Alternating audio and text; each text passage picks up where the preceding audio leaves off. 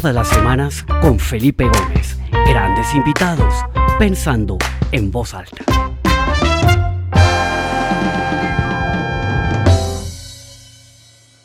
Bueno, bienvenidos a esta nueva edición del programa Pensando en voz alta. Me da mucha alegría eh, volver a estar con ustedes. Estuve ausente los últimos meses, los últimos dos meses del año pasado. Mi agenda se puso muy complicada, estuve viajando muchísimo y no pude desafortunadamente organizarme para poder seguir con el programa.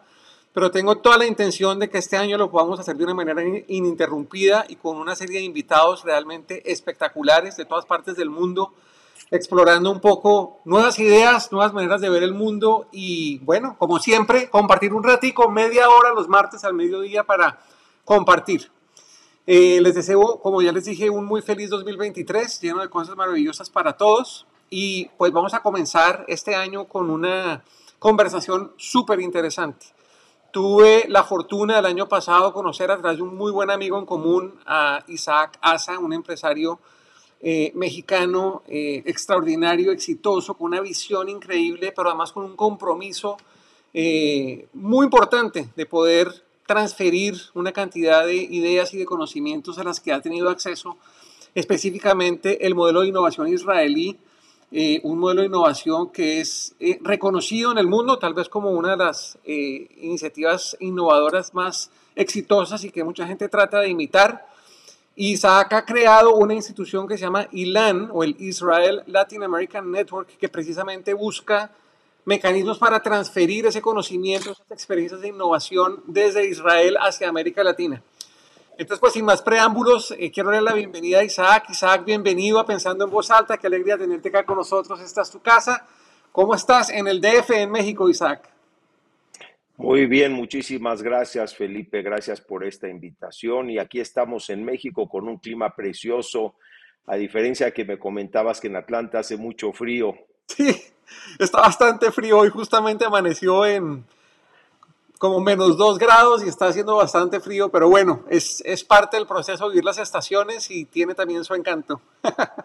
Muy bien, muy bien, Felipe. Pues a tus órdenes, Felipe. Isaac, muchas gracias por tu tiempo, por estar con nosotros hoy acá. Eh, desde que te conocí el año pasado me impactó muchísimo lo que haces, sobre todo el compromiso que tienes por dejar un legado importante. Eh, como bien lo puse en la introducción, Isaac es un empresario mexicano exitoso, presente en distintas industrias, pero tiene una, un, lazo que lo une no solamente de, de, sus raíces a Israel, sino de una gran amistad que tuvo con el expresidente Shimon Pérez, que ya nos contarás un poquito. Cuéntanos un poquito sobre eso, cómo empezó esa amistad y eso, cómo fue formando todo este camino en el que te metiste, Isaac.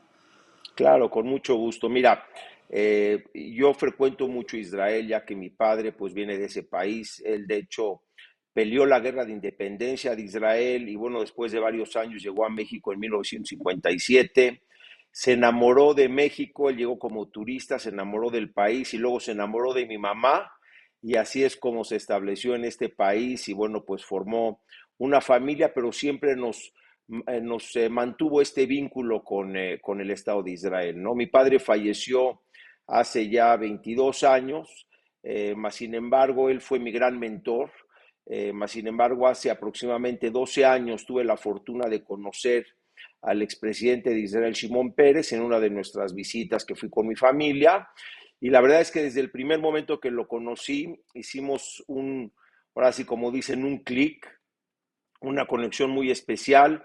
A partir de ahí, bueno, tuvimos contacto constante, me encargué de su visita cuando vino a México, posteriormente hice varios viajes con él y la verdad es que me compartió y aprendí de él muchísimas cosas pero una de las más interesantes, podría decir, es que él tenía esta visión que a través de la innovación podíamos mejorar la vida de las personas, ya que él me comentó toda esta parte de Israel, tienen que saber que Simón Pérez fue funda, uno de los fundadores del Estado de Israel, un Estado que en este año cumple apenas 75 años de existencia.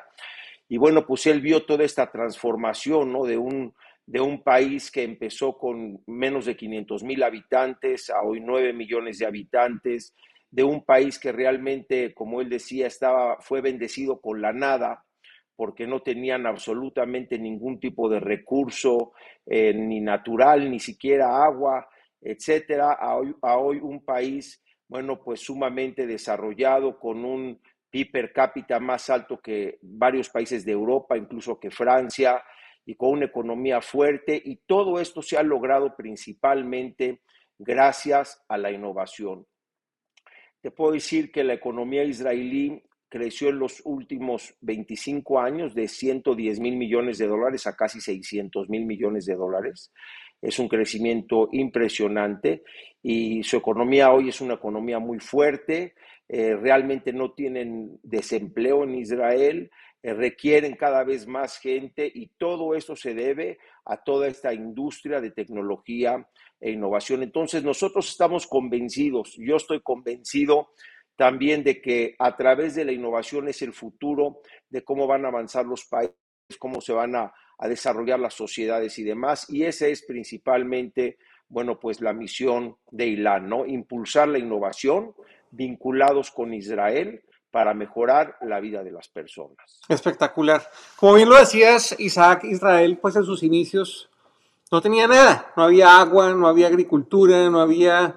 Y yo creo que eso de cierta manera como que los forzó a realmente tener esta mentalidad de pensar por fuera de la caja y empezar a desarrollar una cantidad de soluciones alrededor del agua, la agricultura, vivienda, planeación urbanística, etcétera, etcétera, que lo llevó a consolidarse como un gran hub de innovación. Eh, muchos de nuestros países de América Latina tienen una condición, tienen problemas similares, ¿no? tienen desafíos similares, pero tienen una condición distinta y es que en muchos abunda el agua, ¿no? tenemos abundancia de agua, tenemos abundancia de tierra y, de pronto eso como que no nos permite como, como realmente despertarnos y ser innovadores. ¿Tú crees que ese factor de escasez o de, o de no tener nada fue absolutamente fundamental en el desarrollo de ese ecosistema innovador en Israel? Absolutamente, Felipe. Mira, la, la necesidad es la madre de la innovación, sin duda alguna, ¿no? En Israel se inventó la desalinización del agua, pues porque no tenían agua y nada más tenían el agua del mar. Israel además es el país que más reutiliza el agua de cualquier otro país del mundo, 96% de su agua, es reutilizada, creo que el que le sigue es España con el 17%. Em, hablando de energía solar, por así decirlo, Israel eh, calienta el 87% de su agua con energía solar, es por mucho el, el, que más utiliza la energía solar de cualquier otro país del mundo. Eh, y todo eso es por la necesidad. Sin duda alguna, la necesidad es la madre de la invención y de la innovación. Y además de la, de la, necesidad, también yo creo que desde muy principio en la cultura israelí se creó como este concepto de unidad, ¿no? De que el sector privado, el sector público, eh, la comunidad de emprendedores, de innovadores, etcétera, etcétera. Y más que ser una, yo leía hace unos días que más que ser una política top-down en donde el gobierno israelí dijo eso es lo que tenemos que hacer, fue un poco más la filosofía de dejemos que mil flores florezcan y vamos trabajando a ver qué es lo que va saliendo ahí. Fue más un tema como que fue surgiendo ¿no? del, del, del ingenio de la gente, iban apoyando, financiando. Eh, incubando estas ideas que eran realmente disruptivas y que podían hacer una nación viable, y eso los llevó a ser una nación viable. Vamos entrando en materia un poquito cómo podemos transferir un poco ese conocimiento a nuestros países en América Latina y cuál es tu visión al respecto, Isaac. Mira, eh, antes que nada te quiero decir que en América Latina contamos con grandes innovadores. Eh, yo soy un enamorado de América Latina y de los latinos. Eh, yo me considero 100% latino y la verdad es que tenemos un potencial enorme, hay muchísimo por desarrollar, hay muchísimo potencial. Lo que nos hace falta es, por una parte, es reconocer a nuestros innovadores, utilizarlos de modelo para así impulsar la innovación. Y algo que sí es muy cierto, lo que decías de la unión, ¿no? En Israel tienen un concepto que le llaman el triángulo sagrado de la innovación. ¿Y en qué consiste este triángulo, no? Consiste en unir la, la fuerza o las, las voluntades más bien del sector empresarial, donde están los innovadores, del sector académico y del sector gobierno, ¿no? En Israel me enseñaron, Felipe, que uno más uno son once y que más uno son 111. Entonces es indiscutible que cuando tú sumas las voluntades de estos tres sectores, las eh, posibilidades y la velocidad con la que se logran las cosas se, se exponencializa, ¿no? Como se diga, y se me va un poquito la palabra. ¿Qué tan, ¿Qué factible es que eso suceda en, América Latina a la luz de lo que está pasando en muchos de los países hoy con los gobiernos? Que se generen esas alianzas público-privadas eficientes, exitosas, enfocadas en generación de valor, en generación de eficiencias. ¿Tú crees que eso es posible? ¿Lo podemos convertir en una realidad o es una utopía hoy en día? Absolutamente es posible, absolutamente es posible. Yo creo que más allá de cualquier cosa, todos queremos en nuestros países, en América, cualquier país de América Latina, todos queremos un mejor país. Eh, me recuerdo cuando mi padre falleció hace 22 años, él me dijo, me dijo, mira Isaac, hoy te estoy entregando, estoy entregando a esta generación un mejor país del que yo recibí.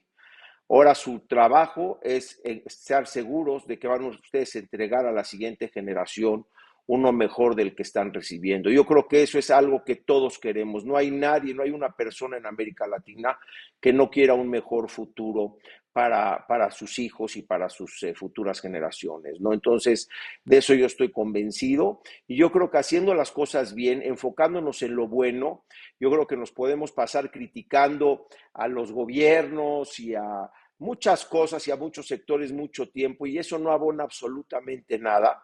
Y, por otro lado, yo creo que lo que debemos hacer es pues tomar acciones positivas, enfocarnos en las cosas buenas y, desarrollar a partir de ahí, ¿no? Entonces, sí estoy convencido que es factible, que no es una utopía, que se puede lograr y que tenemos todo para hacerlo. Otra, otro obstáculo que yo he visto en América Latina, eh, Isaac, es, yo creo que un ecosistema de innovación y emprendimiento es exitoso en la medida que hay por un lado, capital humano con ideas, gente magnánima que piensa en grande, que tenga grandes proyectos, que quiera transformar y devorarse el mundo. Pero por otro lado, también que haya instituciones, vehículos y no sé cómo se llamaría eso, una red de soporte financiera y de recursos que ayude. Pero digamos que el capital ahí es muy importante. Y mi experiencia como emprendedor en América Latina es que el tema del capital todavía es muy eh, incipiente. Bueno, claramente esto ha cambiado en los últimos, tal vez en la última década, ha habido mucho más acceso a capital para el tema de emprendimiento e innovación, pero todavía yo creo que estamos a años luz, ¿no? De lo que podría ser eh, lo que Israel hizo en su momento eh, y pues otros hubs de innovación como Silicon Valley, etcétera, etcétera. Tú ves esa, ¿cómo se llama eso? Ese, ese retardo que tenemos en la región en el desarrollo del acceso al capital para el riesgo y para la innovación como un obstáculo, como una oportunidad para el desarrollo de, estas, de estos ecosistemas innovadores? No en el mundo que actualmente vivimos. La verdad es que hoy vivimos en un mundo globalizado, donde tenemos eh, inversionistas, donde tenemos emprendedores en todos lados y la gente invierte en, varios países y en varios lugares y tenemos una comunicación hoy a través del Internet y otros medios que le da la facilidad a cualquier innovador de poder eh, eh, eh, impulsar su proyecto de alguna manera o darlo a conocer. ¿no? Entonces yo no creo que eso, eso es un obstáculo. Sí creo que hay mucho que hacer y sí creo que la unión de alguna manera y la colaboración entre los diferentes sectores tanto el, sector gubernamental como el sector empresarial y el académico es sumamente importante. Eso va a apoyar, más sin embargo, yo creo que hoy no estamos limitados en México, por así decirlo, o en Colombia, a aquellos inversionistas o aquel capital de Colombia, ¿no? Eh, la gente realmente, los inversionistas hoy invierten en todas partes del mundo y más cuando se trata de proyectos innovadores. Espectacular. Eh, una de las cosas de, que Simón Pérez dejó, ¿no? Y, curiosamente en mi libro, termino mi libro justo con esa frase, el libro que escribí hace unos años, ¿no? Y es esa frase que dijo eh, Simón Pérez en Davos en el 2015, que decía, cuente el número de logros que ha tenido en su vida, cuente el número de sueños que tiene en su mente. Si el número de sueños excede sus logros, entonces usted es joven, ¿no? Una frase que, tal vez lo, hizo memorable y, yo creo que él, él falleció joven porque era una persona tan ambiciosa, tan llena de ideas, etcétera, etcétera. Yo creo que el latinoamericano por naturaleza es un soñador, ¿no? Es, somos soñadores todos. Em, yo he identificado algunas diferencias en, en, en, la manera de cómo afrontamos esos sueños en distintos países. A mí me parece, por ejemplo, que el mexicano es, es, es uno que sueña en grande, ¿no? Que tiene esa, esa magnanimidad tal vez más grande que otros países, eh, en donde hay como, como, como, que nos hemos autolimitado ¿no? y nos hemos puesto unos, unos límites que no nos permiten soñar tan en grande.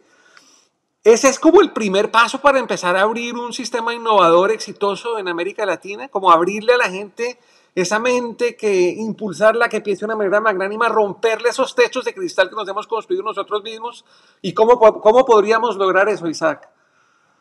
Mira, precisamente eh, nosotros tenemos un evento anual en donde premiamos a los innovadores, ¿no? El último fue apenas hace unos meses, el 16 de noviembre, en donde, bueno, ante una audiencia de 700 personas que teníamos eh, gente de la academia, políticos, empresarios, también diplomáticos de otros países, reconocimos a innovadores tanto empresariales como innovadores de eh, universidades, ¿no? Participó la Universidad eh, Nacional Autónoma de México, el Politécnico Nacional, también participó la Universidad Anáhuac, la, el ITAM, este, eh, ya no me recuerdo, pero otras dos universidades, en total fueron cinco universidades. Vinieron los rectores de las universidades, perdón, la Universidad Panamericana también, y, bueno, se reconocieron proyectos innovadores tanto de jóvenes como de empresarios, realmente fuera de serie.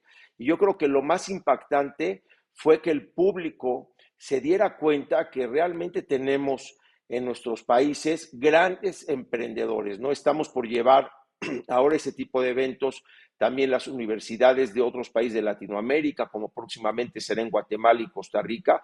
Yo creo que eso es lo primero, ¿no? Dar a conocer al, público en general, a la comunidad de empresarios, a los académicos, al gobierno, que bueno, que en cada uno de nuestros países en América Latina contamos con grandes emprendedores. Eso es fundamental que lo sepan. Espectacular.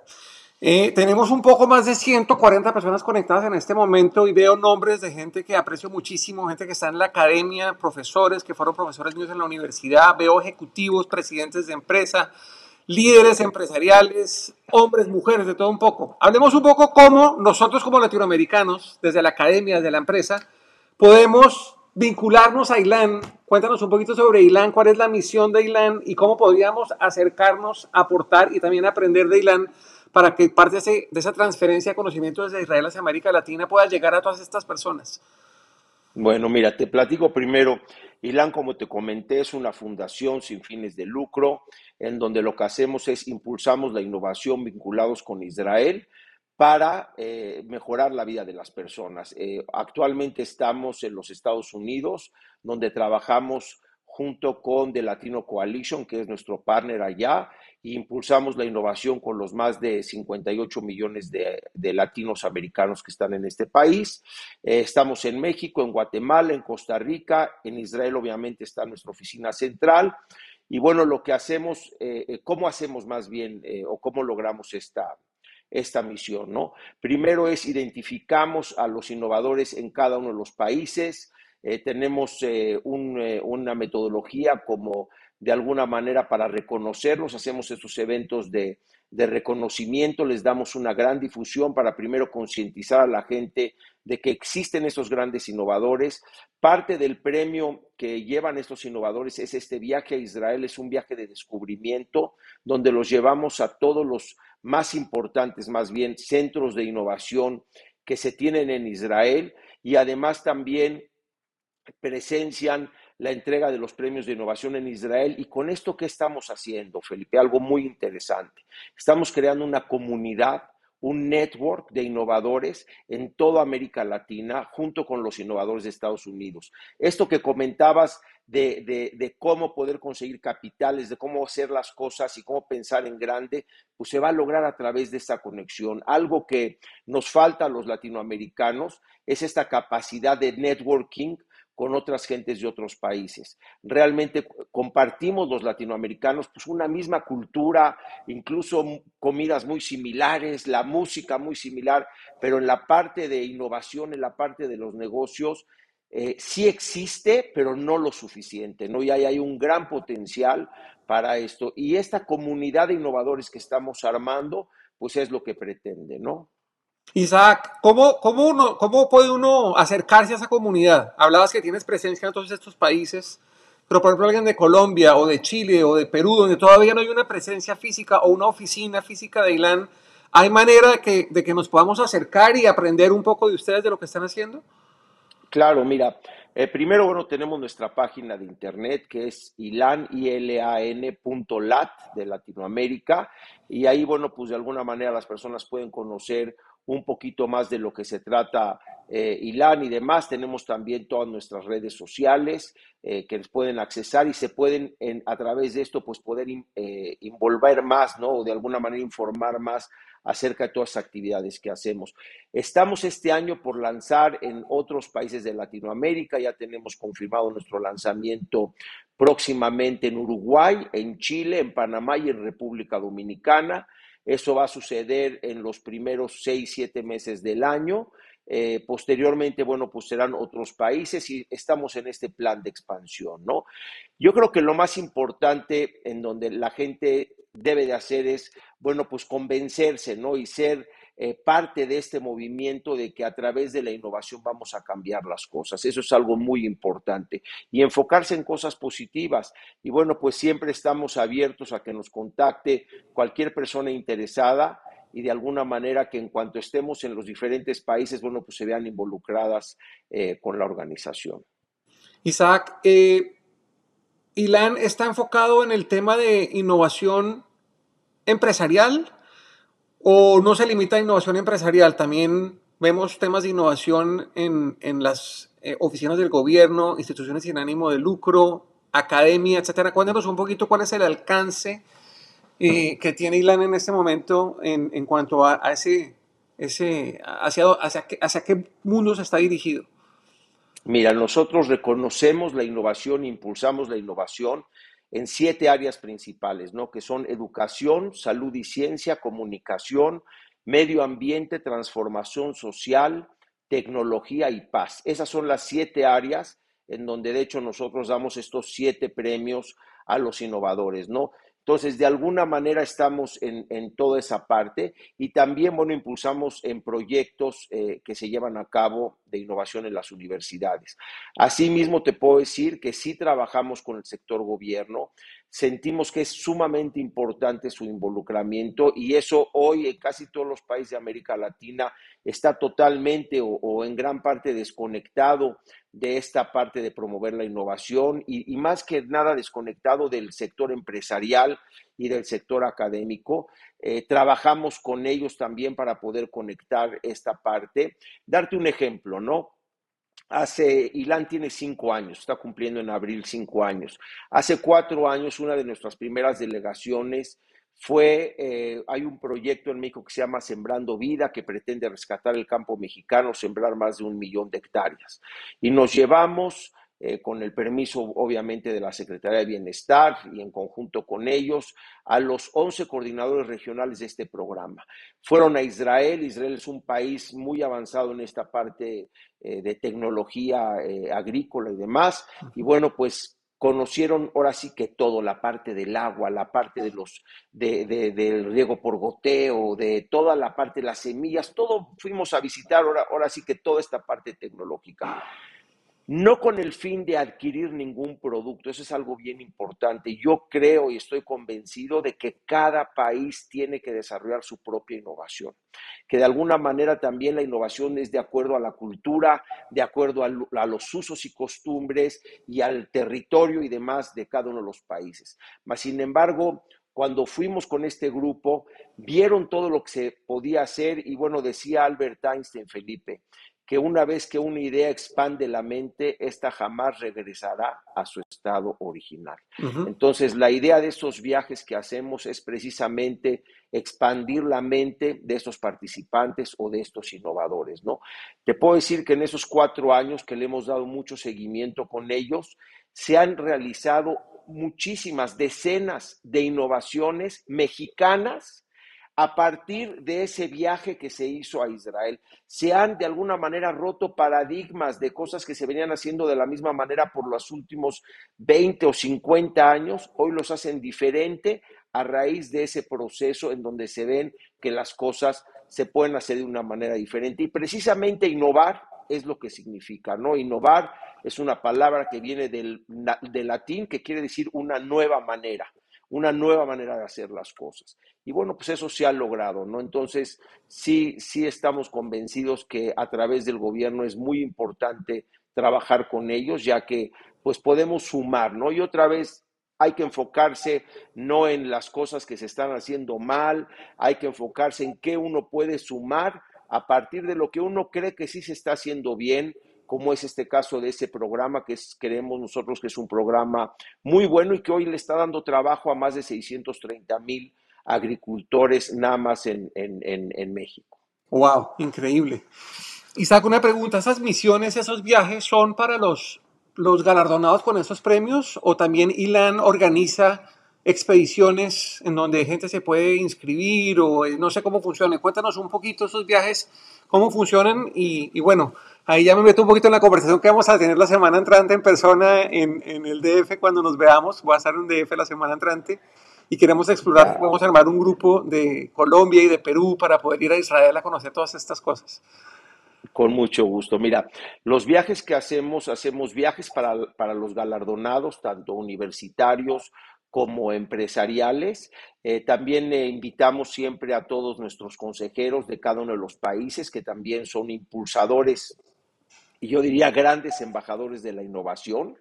Eh, y hacemos viajes por invitación, como este caso del sector gobierno de un programa en particular. Todavía no tenemos actualmente eh, viajes en donde el público en general se pudiera inscribir. Vamos a llegar a eso, Felipe. Vamos a llegar a eso primeramente, Dios, pero todavía no estamos, no estamos a ese nivel. Mira, me decía mi padre que el camino al éxito no hay elevador, hay escalera y hay que subir escalón por escalón, ¿no? Entonces, eventualmente vamos a hacer vamos a abrirlo a, más cosas, pero bueno, hoy actualmente es lo que estamos haciendo. Bueno, estamos empezando año y esa es la, época del, plan, ¿no? Del plan estratégico y de, Cuéntanos un poquito cuál es el, ese sueño para el 2023 de Ilan. Si estuvieras en un año, en, en, enero del 2024, haciendo como un balance de lo que lograste este año, ¿cuál es ese sueño? ¿Qué es lo que te hubiera encantado lograr con Ilan este año, Isaac?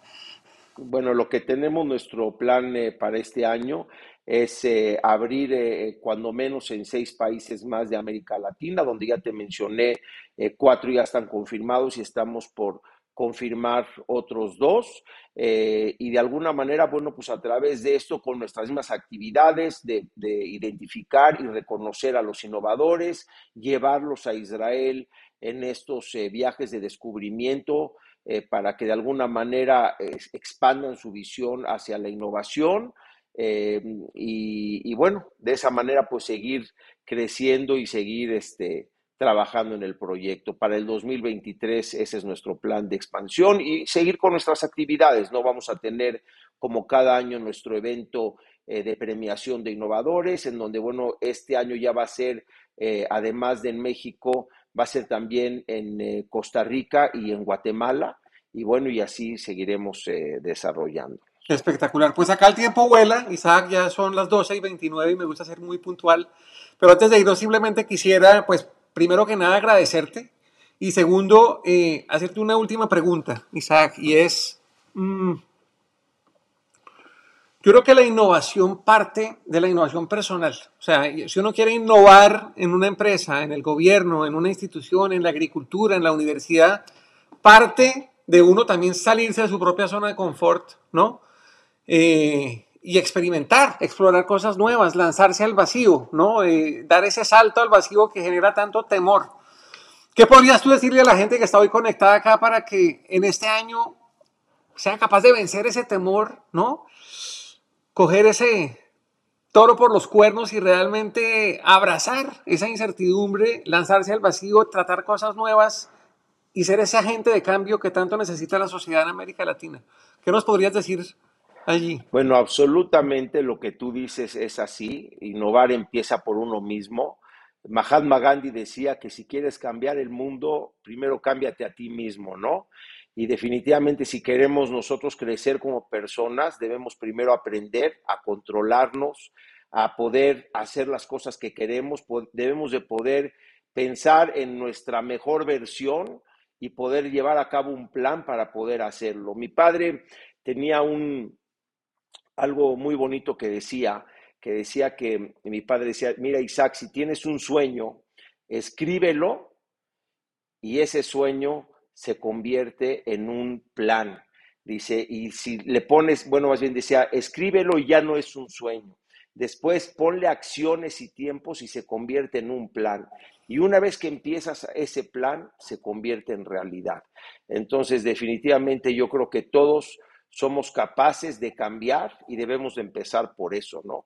Ahora sí que es, si quieres ser un innovador, empieza por cambiar tú mismo. Muchas gracias, Felipe. No, Isaac, a ti, y antes de hacerte el micrófono para que, para que te despidas y tal vez compartas un, mensaje final, yo solamente quiero agradecerle a todas las personas que se conectaron, que volvieron a conectarse después de todo este tiempo en que no pudimos vernos. Eh, vamos a estar acá todos los martes y el próximo martes tengo un invitado maravilloso, es un gran amigo mío de infancia que ha llegado muy lejos en el mundo de la televisión y el entretenimiento, se llama Manuel Urrutia y vamos a estar hablando sobre el futuro de la televisión una industria que ha sido realmente, eh, ha, habido una disrupción absoluta con todos estos modelos de la televisión por demanda, Netflix, HBO, Max, eh, Disney Plus, todo esto, pues son eh, innovaciones que han transformado completamente el modelo de negocio, la manera de mercadear, la manera de generar contenido. Y vamos a hablar un poquito sobre el futuro, porque lo que está pasando ahora también se está, está demostrando que no es tan fácil como parecía, ¿no? Entonces vamos a estar hablando con él, una conversación muy interesante. Los invito a que se, a que se inscriban. Eh, el viernes estaré enviando un email para que todos tengan el enlace para inscribirse. Eh, y esta conversación, como siempre, quedará grabada en pensandoenvozalta.com, que está aquí abajo en la pantalla de la página. Si quieren repetirla o si quieren recomendarle a algún amigo que no pudo verla esta vez, y también estará como podcast para que se pueda ser escuchada. Entonces, de verdad, a todos muchas gracias. Isaac, muchas gracias. Y te cedo el micrófono para que te despidas. Gracias, eh, Felipe. Bueno, una última reflexión. Un requisito importante para ser innovador es ser optimista.